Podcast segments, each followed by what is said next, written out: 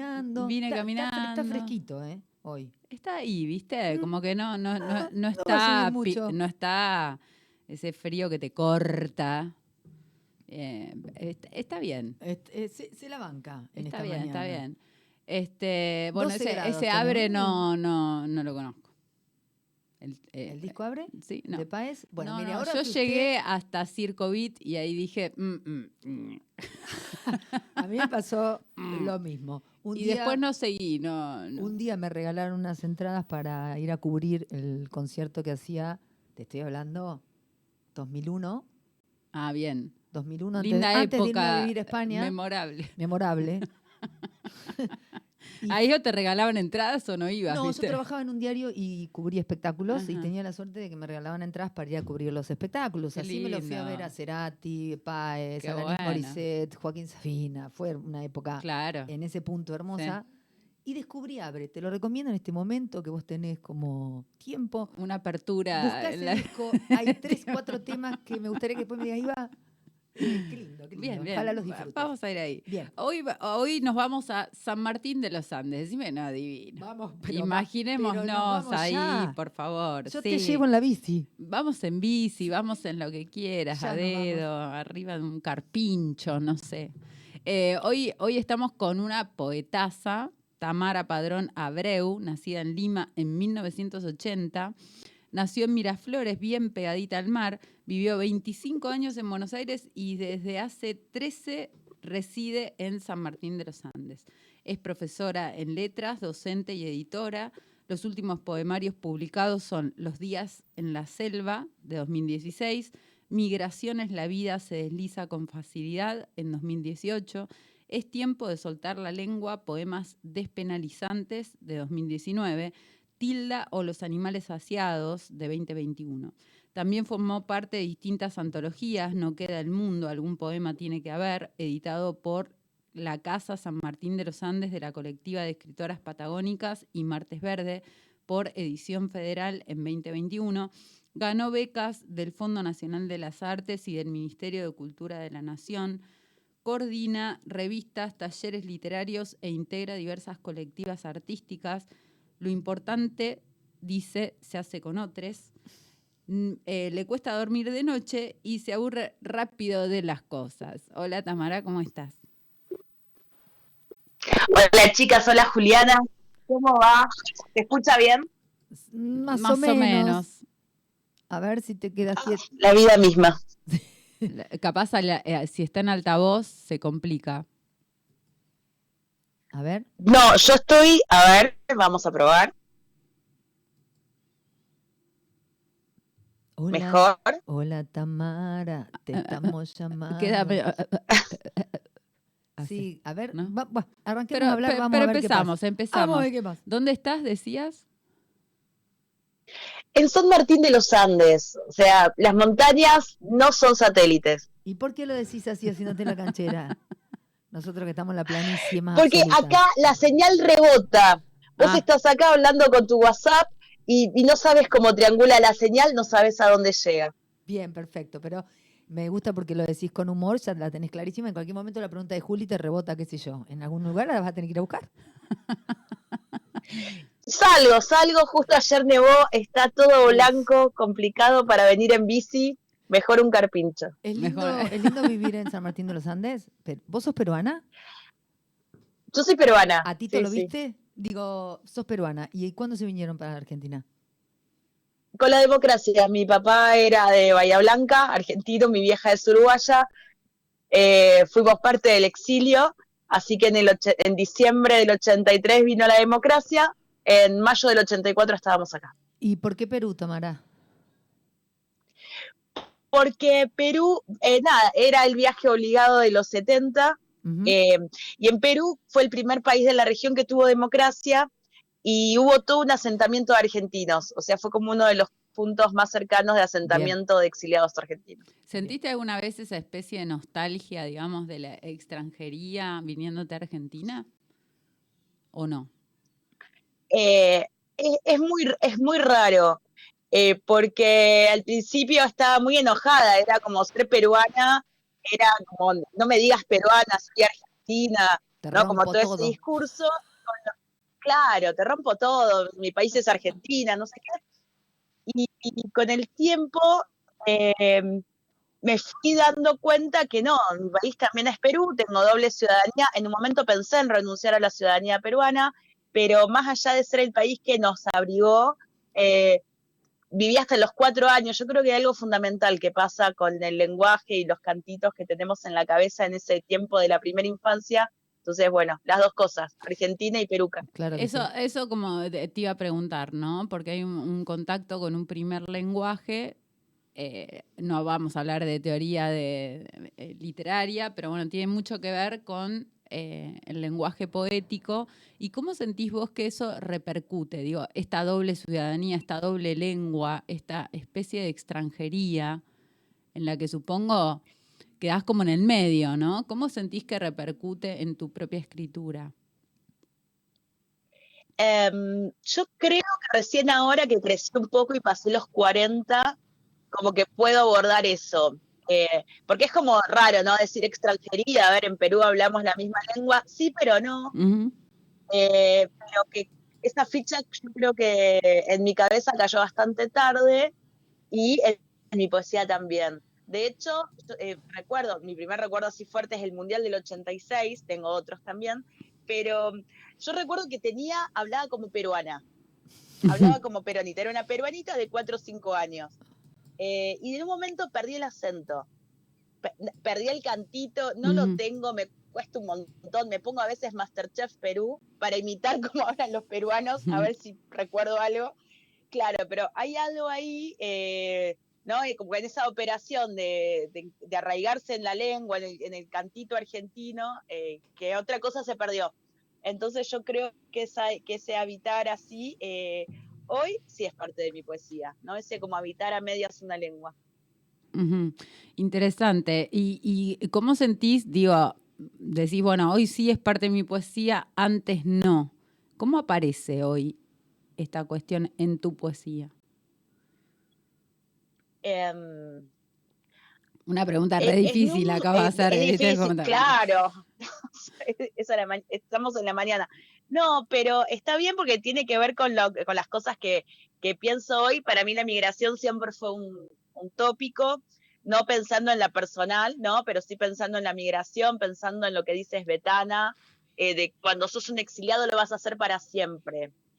Eh, como que e- esa idea me parece que, un poco organiza eh, no solo lo que quiero escribir, sino lo que tengo en la cabeza, que no hay mucha distancia. Eh, ¿Cómo se borra la huella, no solo de un exilio, ¿no? sino una, una migración forzosa, una migración también deseada, porque, a ver, el, exilio es, eh, es la vida o, o el partir, pero también pienso en toda la gente que migra buscando una posibilidad de mejoría económica para, para los suyos. Eh, entonces pienso que esa huella de la migración queda y en algún momento aparece en algunas personas a través del lenguaje, de la poesía y en algunos aparecerá en otras cosas. Yo creo que, que en esto, en, en el, libro que estoy escribiendo hace dos o tres años, aparece, aparece como mapas, cómo armar un mapa a partir de la lengua. Interesante, ¿no? Porque digo, eh, estamos hablando de la extranjería, una extranjería territorial, física, ¿no? Que tiene que ver con haber recorrido determinados lenguajes, determinados, determinada musicalidad, pero a la vez en un territorio que ya e- le es extranjero al lenguaje, que es la poesía. Digo, es la extranjería en la extranjería, ¿no? Sí, tiro, eh, pienso en Kafka o Deleuze cuando dicen, ¿no? Eh, inventar el lenguaje de un pueblo que ya no está, algo así. Claro, claro. Bueno, pero, pero vayamos al principio, ¿no? Porque eh, acá los oyentes seguramente est- estén preguntándose, bueno, ¿qué escribe Tamara Padrón? ¿Tenés por ahí un poema como para arrancar? Es, sí, tengo, a ver, tengo de Tilda, que justamente es un libro que se editó en pandemia por Ediciones La Grieta y que ahora vamos a sacar prontito por Ediciones Las Guachas. Es como trayendo los papeles a casa, así que... Contanos, pará, porque cambiado, acabas de, acabas de nombrar Ediciones Las Guachas, decís traerlos a casa. ¿Qué es Ediciones Las Guachas? ¿Qué, tal? ¿Qué es lo que?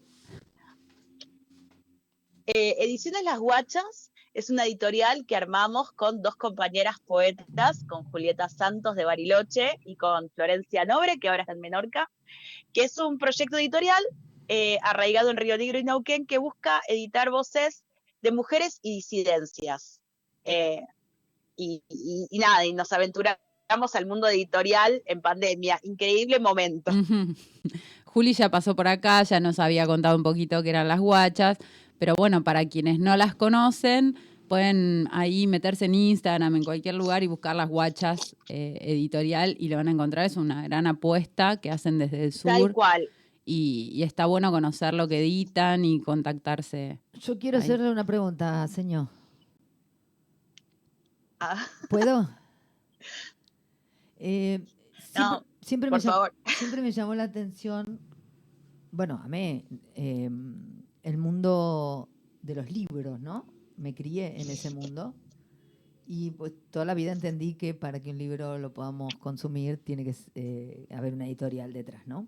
Después no me, fuimos entendiendo, fui entendiendo el, el mundo del negocio editorial y ya la editorial, digamos, como, como tal, me empezó a caer bastante mal. Cuando ustedes deciden armar una editorial en plena pandemia, que ya es, sumamente complicado, eh, es una pregunta rara la que te voy a hacer, pero es lo, que te quiero hacer. Se renuncia inmediatamente a cualquier plus económico. No se hace por eso.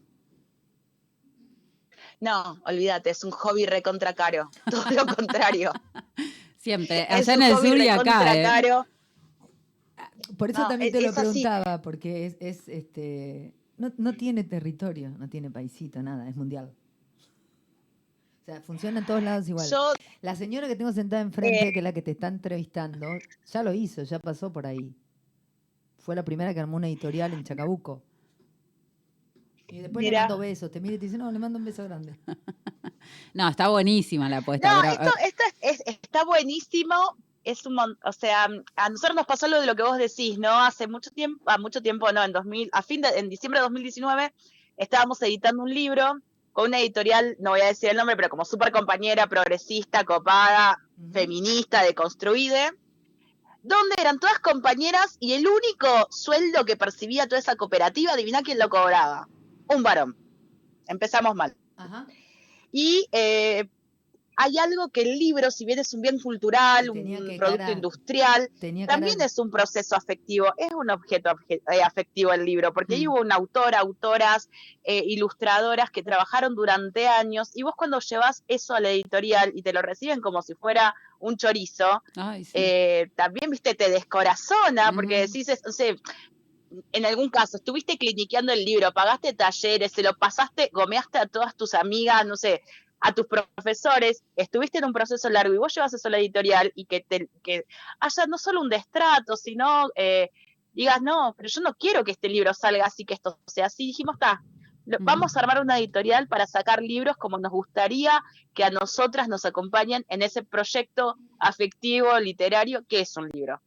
Y ahí sale Guachas, somos lentísimas, eh, e, el, proceso de edición es un diálogo que a veces es eterno con la diseñadora, con las autoras, con las ilustradoras, pero es eso, eh, es acompañar el proyecto de escribir un libro en todas sus instancias, como nos gustaría a nosotras, y eso, olvídate, es antieconómico. no, lo que te quería preguntar es por qué lo recibió el varón, ¿tenía cara de letra? No, no, por suerte no lo recibió él, esa persona, eh, por suerte no lo recibió, pero las, o sea, un libro en ese momento, ¿no? Con poemas, en lo que fue el marco de la campaña por la legalización del aborto, ¿no? Con el prólogo de las compañeras de la campaña, con eh, un montón de poetas de distintos lugares, era un proyecto que claramente compañero no le interesaba demasiado y lo, y lo, y no para hablar de esa editorial, sino digo, pienso, eh, una cosa es lo que podemos poner de quienes queremos ser, no sé, una editorial. Y otra cosa es el proceso, el cómo haces las cosas, habla de quién sos.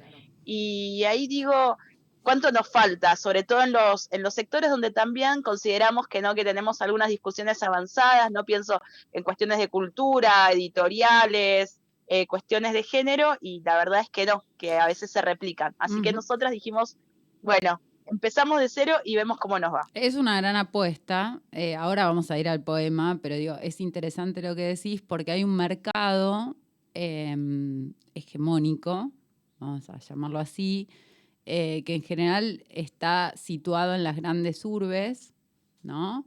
En Capital Federal, en Rosario, en Córdoba, estoy pensando en este momento, que marca de Sí, alguna manera cereal, co- ahí. como una especie de, de- de tiempos, pero también de estéticas. ¿No? Eh, Sí. Digo, esto que vos decías, lo reciben como chorizo. Algunas editoriales son máquinas, y esto me hago cargo, no te estoy preguntando, son máquinas de hacer chorizo, ¿no? Eh, no solo es una apuesta estética, obviamente todas las editoriales lo tienen, pero también a veces es, es una especie de cerrazón, ¿no? Un cierre total a, a la diversidad de voces, pese a que eh, haya una publicidad de, de lo contrario, ¿no? No, eh, eso, eso tal cual, yo creo que, que las grandes urbes, los centros del cereal, los puertos, imponen, imponen estéticas, imponen formas del decir. Vos si vas a, por ejemplo, me pasa en Buenos Aires que va- vas a escuchar poesía en vivo y todas más o menos leen igual, todos leen igual, como displicente, como una forma indie de leer la poesía, y te vas después a festivales, encuentros en otras regiones, no solo en Patagonia, ¿no? y, y encontrás una diversidad que, bueno, que, que nada, se arma un canon en poesía, por más que la poesía no le importe a nadie, venda poco, hay cánones también, y, y también pensar esto, ¿no? Yo entiendo que para que una editorial sobreviva tiene que editar mucho más de lo que a una editorial le gustaría. Ahora también eh, es muy complicado, porque decís, bueno, entonces, ¿cuál es mi línea? ¿Qué quiero hacer? Claro. Eh, eh, y por eso digo que las editoriales pequeñas, autogestivas, ubicadas en las regiones, son las que garantizan que en esa ecología, en ese ecosistema literario, haya diversidad. Si no, sería embole todo. Ujú. eh, así que bueno, y ahí nada, tendiendo lazos solidarios entre editoriales. Te, te- me comprendo profundamente, estoy de acuerdo con todo lo que dijiste. lo tenía que decir. bueno, No, pero estábamos malas, con el malas. poema que ahora va a sacar eh, de Til, de, perdón, el nombre del poemario era, no lo quiero decir mal. Tilda, Sí. es, es un poemario, es la segunda edición con otros poemas nuevos, pero que Ujú. mantiene, mantiene el libro. Bien. Somos de procesos lentos. Tilda o los animales saciados, publicado en 2021, ahora va a ser publicado por las guachas. Y vos ibas a leer un poema de ese poemario, ¿cierto? Sí, Tilda se desliza en la arena. Tilda tiene cuatro direcciones, cuatro direcciones como el poema. Es impecable, sabe mantener la distancia entre sus dedos y el humo, entre la carne, el gesto y alguien que pueda decir con más precisión lo que se me escapa en estas líneas. Tilda es inestable, como los balcones de madera de la temporal ciudad de Cusco, conoce el secreto de los bereberes, aprendió a desplazarse sobre granos de arena, también aprendió que nadie posee un juego de piernas tan ligero como para no ser derrotado por su propia sombra. Su padre era noble, pero bien podría haber sido un carnicero. Su madre bebía demasiado para recordarla con cariño. Tuvo un hermano hermoso, no está segura. Eh, esta esta eh, disyuntiva, ¿no? La poesía narrativa, la narración poética, digo que en este poema eh, se ve con claridad. ¿es, es trabajada con intencionalidad, digo, o, o- o te surgió? No, eh, todo es trabajar. no, por ahí surgen ideas, pero eh, yo soy de las nerds a las que les gusta corregir. Es así. ¿Cómo es eso? A Hasta ver. que destruye muchas veces el poema, ¿no? Y todo lo lindo que había desaparece. aún así. No sé si te pasa. Sí, me pasa. A mí me gusta lo pasa. feo, dice. Me pasa como que, bueno, sí, este poema, eh, le saco los, los 15 primeros versos y me quedo con los últimos cuatro. ¿Viste? Como, Y, y después cuando le digo a resulta alguien, que había algo lindo en el segundo. claro, claro. Y, y cuando le digo a alguien, che, y si le saco los 15 primeros versos y me dicen, no. Bueno, porque Claro. viste que te agarra como, un- un- como una obsesión de achurada. Una economía. Empezás a La achurar. poda japonesa. Claro, sí, sí, katana y Claro, el Le famoso das. haiku termina. ¿Dónde, ¿Dónde darse cuenta cuando no? O sea, eh, vos decías, bueno, yo soy una nerd y me- como hay una obsesión ahí en la corrección. ¿Cuándo, ¿Cómo te das cuenta cuando ya está? Cuando, cuando no. Cuando esa, pa- ese verso que sacaste no, porque tiene que ver con tu estética o tiene que ver con la musicalidad del poema o tiene que ver...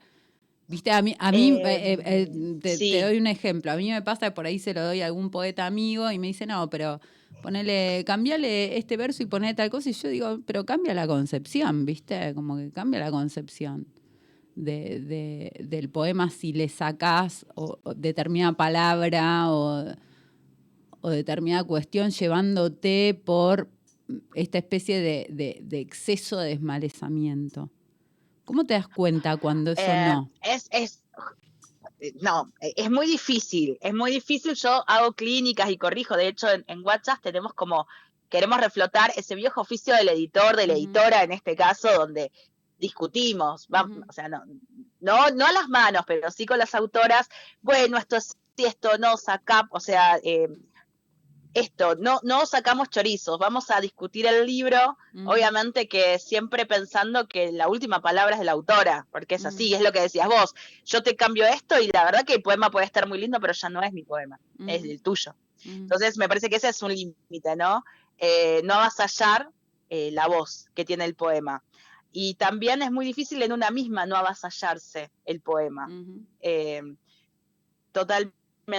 Con respecto a las correcciones, yo soy de las que corrige mucho, mucho de hecho estoy sacando, en vez de sacar el libro que estoy masticando hace tres años, prefiero sacar una reedición corregida, distinta de Tilda, pero darle tiempo al- a los textos, eso me parece fundamental, no apurarse, no escribir para publicar, sino, bueno, a veces eh, hasta que está redondo en la cabeza puede ser un proceso de años y quizás es un libro que no hay que publicar en el momento.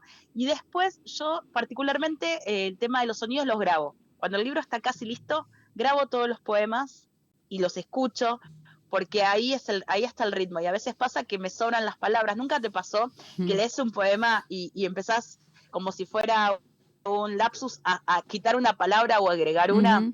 Total. lo haces repetidamente, bueno, ahí hay algo del ritmo que le falta o está rengo o necesita una palabra más para apoyarse, pero esa es rítmica y esa es musicalidad, por eso está bueno, ¿no? La idea de, de que ha- haya una corrección que sea sonora, que no todo sea palabra. Total. Y, y- y digo, y en el armado del poemario, ¿cómo haces? Viste que hay gente que por, por ahí imprime todos los poemas y se los tira en el piso eh, y los ordena. Otro que dice, no, voy, voy a dividir en partes el poemario. Primera parte, no sé, tal cosa, segunda parte. ¿Cómo haces vos? Con los tuyos, ¿eh? Eh, claro, con las de los demás es súper fácil y depende de la autora, eh, que depende de la autora y del tipo de poesía. Porque Sí. esto que decías vos, hay libros que es solamente una corriente de voz y que hay que ordenarla, pero hablan de lo mismo, y hay libros que tienen distintos ejes, o sea, siempre es la, la obra la que te pide cómo ordenarse. En el caso de Tilda, creo que en esta edición, que va a salir por WhatsApp, le encontré el orden. O sea, había empezado bien la edición de 2021, empieza bien, eh, pero recién lo pude ajustar en esta. O sea, se ve que el poema, el poemario lo tuve que leer, lo tuve que poner en cuerpo Ujú. para darme cuenta de lo que estaba pasando, porque muchas veces pienso en quien escribe, una no es consciente de todo lo que escribe. No. O- no digo de lo bien, de lo lindo o de lo mal.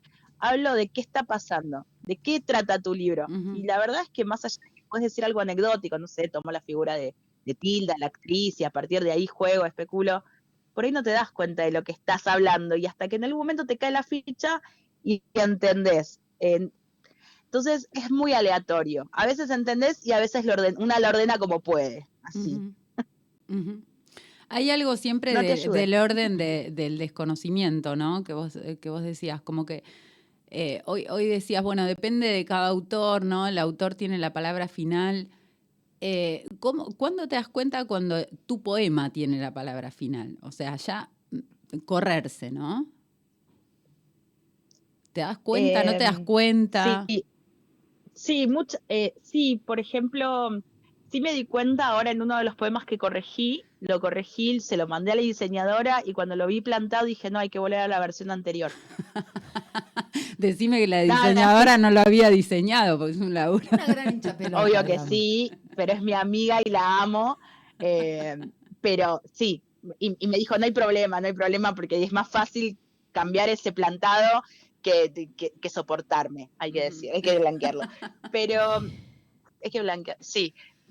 Pero creo que mm, vuelvo al tema de la, de la sonoridad, ¿no? Nosotros como, bueno, buenas hijas de la academia, las que somos profes, pensamos que todo es lingüístico y todo es el sentido y todo es como la construcción simbólica y qué sé yo. Y hay algo del poema que, está, que, que podría decir que es performático, más allá que el libro después funciona sin el autor, sin la autora, ¿no? La, la lectura es autónoma, pero hasta- eh, recién el poema es- se cierra cuando una lo hace carne. Casi te diría, no como el texto dramático, pero por ahí va. Y, y tiene que ver con encontrarse cómoda en la lectura. Y eso es andar los versos. Por eso yo aconsejo, si tenés borradores, empezá a probarlos. Cómo se escucha, cómo te escuchas vos, cómo te sentís Total. diciéndolo. Todas tenemos algún texto en algún libro que nunca leímos porque... Y decís, ¿para qué corno lo puse en el libro si nunca lo leí, nunca lo compartí? Bueno, eso, no habitar el poema. Si estás Eh, cómoda, va. Ay, eh, Tamara, mientras te escuchaba y las escuchaba, recordaba que de muy chica yo escribía pues, poesía y me pasaba que había algo de cuando lo leía que necesita algún poema me pedía leerlo en voz alta.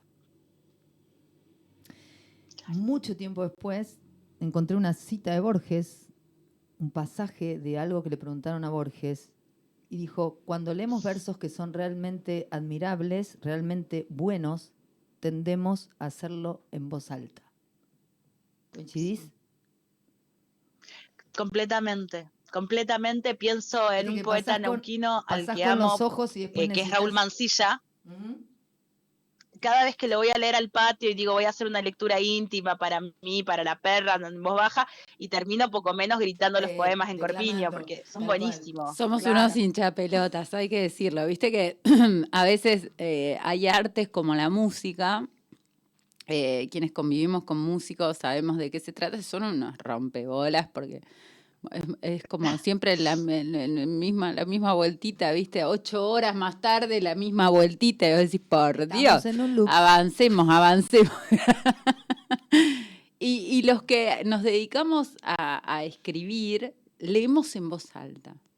¿No? Somos como hostigadores de- Vamos leyéndole No al otro, el otro no quiere. Eh, escribí esto, me, eh, me- me lo escuchás como, ¿no? Estamos todo el Sí, tiempo sí, en esa posición. te leo, ¿querés que te lea un poquito? Y sí. Hermoso. Sin, me sin respetar el- el- el- la situación, o sea, la situación puede ser bizarra y vos Está querés que... otra cosa. Claro. Y ella dice, ¿me, me, me, me aguantas un poquito que te quiero leer algo? Pero no es para la escucha del otro en el fondo, ¿no? Eh, depende. En es mi como caso propia. es tipo, ¿puedes venir un cachito y mi- a ver qué, a ver qué opinás de esto? Y es una trampa. Él sabe que es una trampa. eh, sabe. Ay, a ver, vení, mírame esto un cachito. Sí, pero eh, eh, también escribe, pero es mucho más mesurado. eh, es, es más mesurado, recién comparte cuando está súper pulido y casi no puedes decir nada. A mí no me da tanto miedo compartir borradores a medio cocinar, ¿no? Como mostrarte, porque es mostrarte vulnerable. Cualquiera es canchero con un poema que está súper pulido, redondo, terminado, que te lo cliniqueaste, lo leíste, y otra cosa es mostrar, ¿no? El proceso de un texto, porque te mostrás vulnerable y mostrás lo que no te salió, la idea que no pudiste resolver, esto que está repetido acá, pero bueno, lo resolverás más adelante. Y no y yo sé que puede ser esto que vos decís, sí, es una goma, pero también pienso que la poesía es colectiva, Total. ¿no? No es que somos yo no, no, no creo en esa cosa de la musa, la inspiración, sí, te viene una idea, ¿no? Y te grabas una nota en el celular. Pero después se trabaja y cuando trabajas la, la mostrás a tus compañeras de confianza, a tus maestras, a tus maestros. eh, entonces hay algo del diálogo que termina de construir la poesía. Y eso te pone bastante expuesto, ¿no? Eh, Tamara, yo creo que es necesario. ¿cuántos años tenés? Perdón la pregunta que nada. Nació en el 80, casi nuestra edad. Bien. Nací del 80, tengo 42, cumplo Perfecto. 43 en noviembre. Quería decirte algo, quiero compartirlo con O vos. sea, escorpiana, para, para, escorpiana. Dijo, cumplo años Re en noviembre. Mm. Upa, bueno. Re, Eh, de, de los escorpianos de noviembre, sí, Mm. chicas. Eh, no sé, tenemos la las vida, sí. Las dos tenemos muchísima información sobre el tema. Eh, pero, no, yo quería- Queremos, quería queremos, compartir algo con vos. Que, porque dijiste Sí. la palabra clave Y es lo siguiente, recuperemos, por eso te pregunté la edad, nuestra generación, recuperemos las palabras de nuestra época. El goma es goma, algo goma es goma, no tiene traducción. No es Gede, no es, no es lo mismo que Gede. Recuperemos esa No, forma no. que teníamos de hablar en la adolescencia eh, de la generación nuestra, que es para mí hoy inigualable. El otro día me dice una amiga, es regoma, y se empieza a reír y me dice, qué antiguo, y le dije, no, No. No le queda otra No, no. palabra, es Ujú. regoma. El hambre, el apeto y eso lo podemos descartar, ¿no? Porque era como medio... de, "Am". No, eso como que era un código muy... A veces un qué hambre es necesario. Sí. El qué hambre alguna vez. Sí. No hace falta decirlo, ponés los dientitos, Exacto. apretás el labio inferior con los dientitos y se entiende. Recuperemos eso, por favor.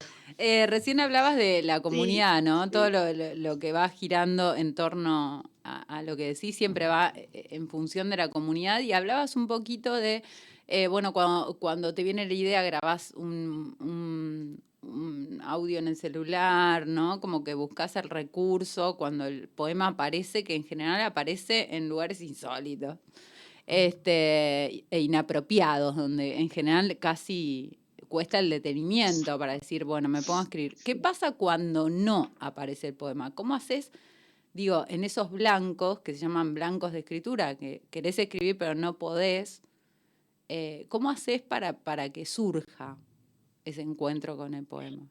Eh, en, en lo personal, yo, por ejemplo, soy muy eh, desordenada. Solo escribo cuando tengo algo para escribir.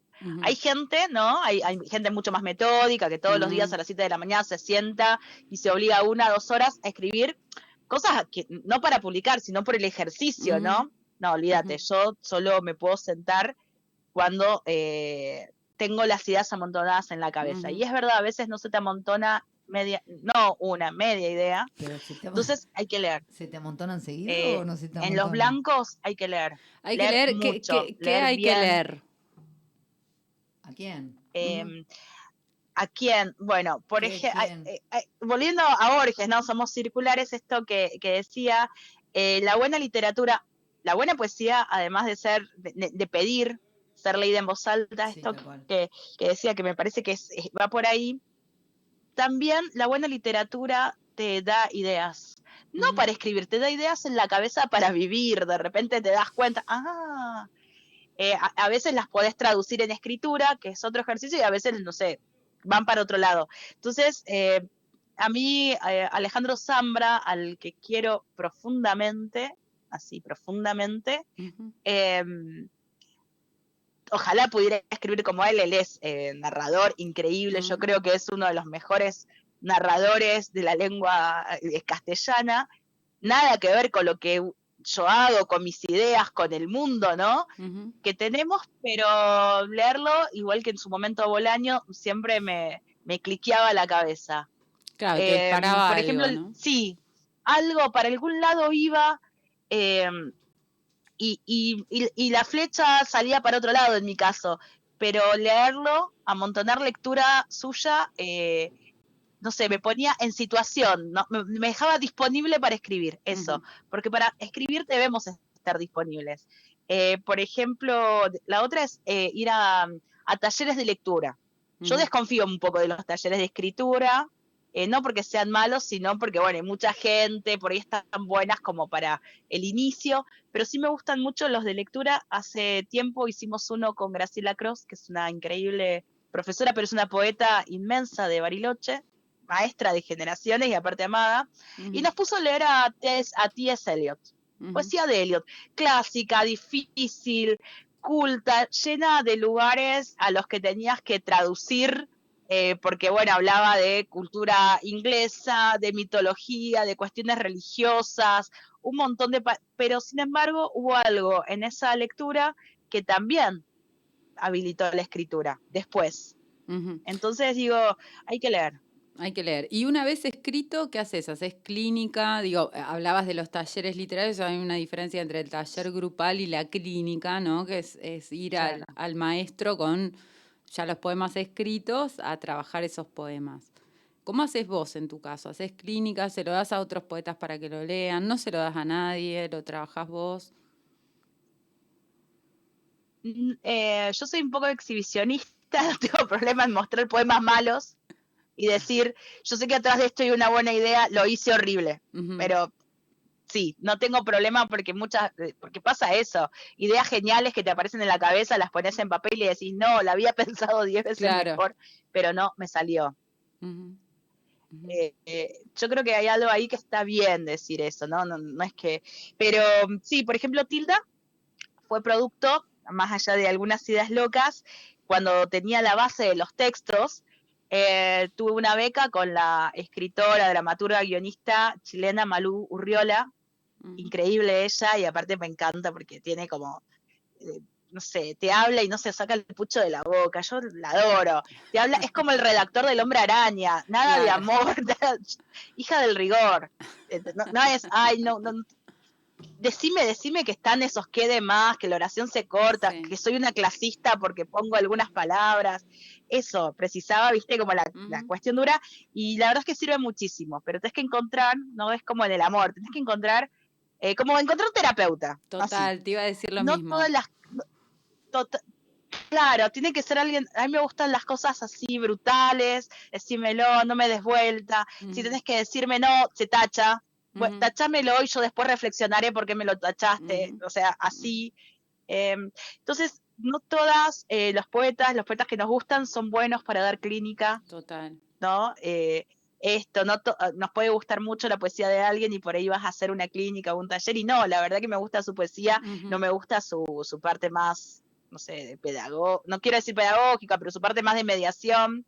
Eh, entonces yo creo que es, es encontrar a alguien que hable el mismo lenguaje, que lo entienda, no que esté de acuerdo, pero entienda desde dónde estás escribiendo y que su forma sea afín con la tuya. Y eso no es fácil. Como una Mucha intuición, yo te he tenido general, mucha ¿no? suerte.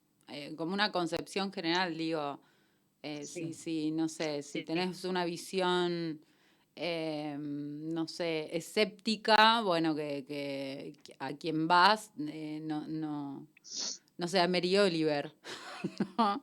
Eh, como, Claro, yo la adoro, No, pero no pero- voy a salir a Claro. recibir, a acariciar los castores. Claro, No, o sea, claro. los quiero, me encantan los castores. Claro, no, y la pero no de Mary Oliver castor, también. Whitman, claro. Claro. Bien, bueno, nos queda poquito tiempo y, y nada, y este es un espacio para difundir la poesía de los distintos rincones del país y del mundo, así que queremos eh, escuchar los poemas que, que De- podés compartir. Despacio, Tamara, ¿eh?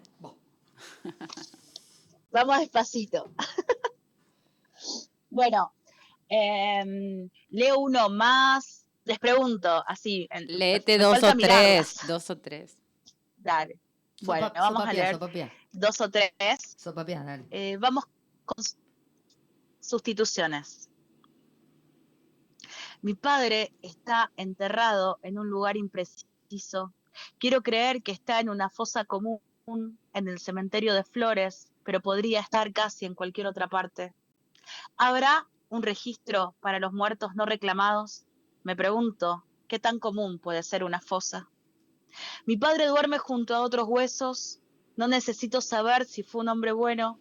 Basta con tener los mismos ojos extraviados, el filo en el rostro, estos poemas manuscritos que simulan ser la foto que nadie pudo tomarnos.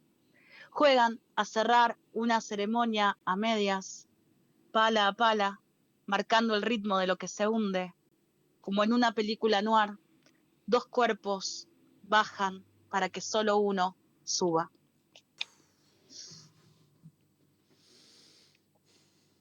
Transparencias. En un apartamento de Parque Rodó se encuentra mi abuelo. Lo visito 12 años después. Es difícil contar el tiempo cuando las otras personas no importan. Su estampa es la de un albatros que tomó pésimas decisiones, carece de la fuerza suficiente para correr sobre la cubierta de un barco. En cambio, sí conserva el pudor necesario para usar debajo de la ropa una musculosa que proteja sus huesos transparentes. Dice que solo lee poesía y que Idea Vilariño representa su punto más alto. Si la hubiera conocido, también la habría engañado como a las demás. Entonces el abandono daría origen a un poema capaz de desgarrar la carne de un recién nacido. con el filo de cada línea. Sin embargo, mi abuelo no dejaría de decir, tenés que leer a esta mujer, es en verdad maravillosa.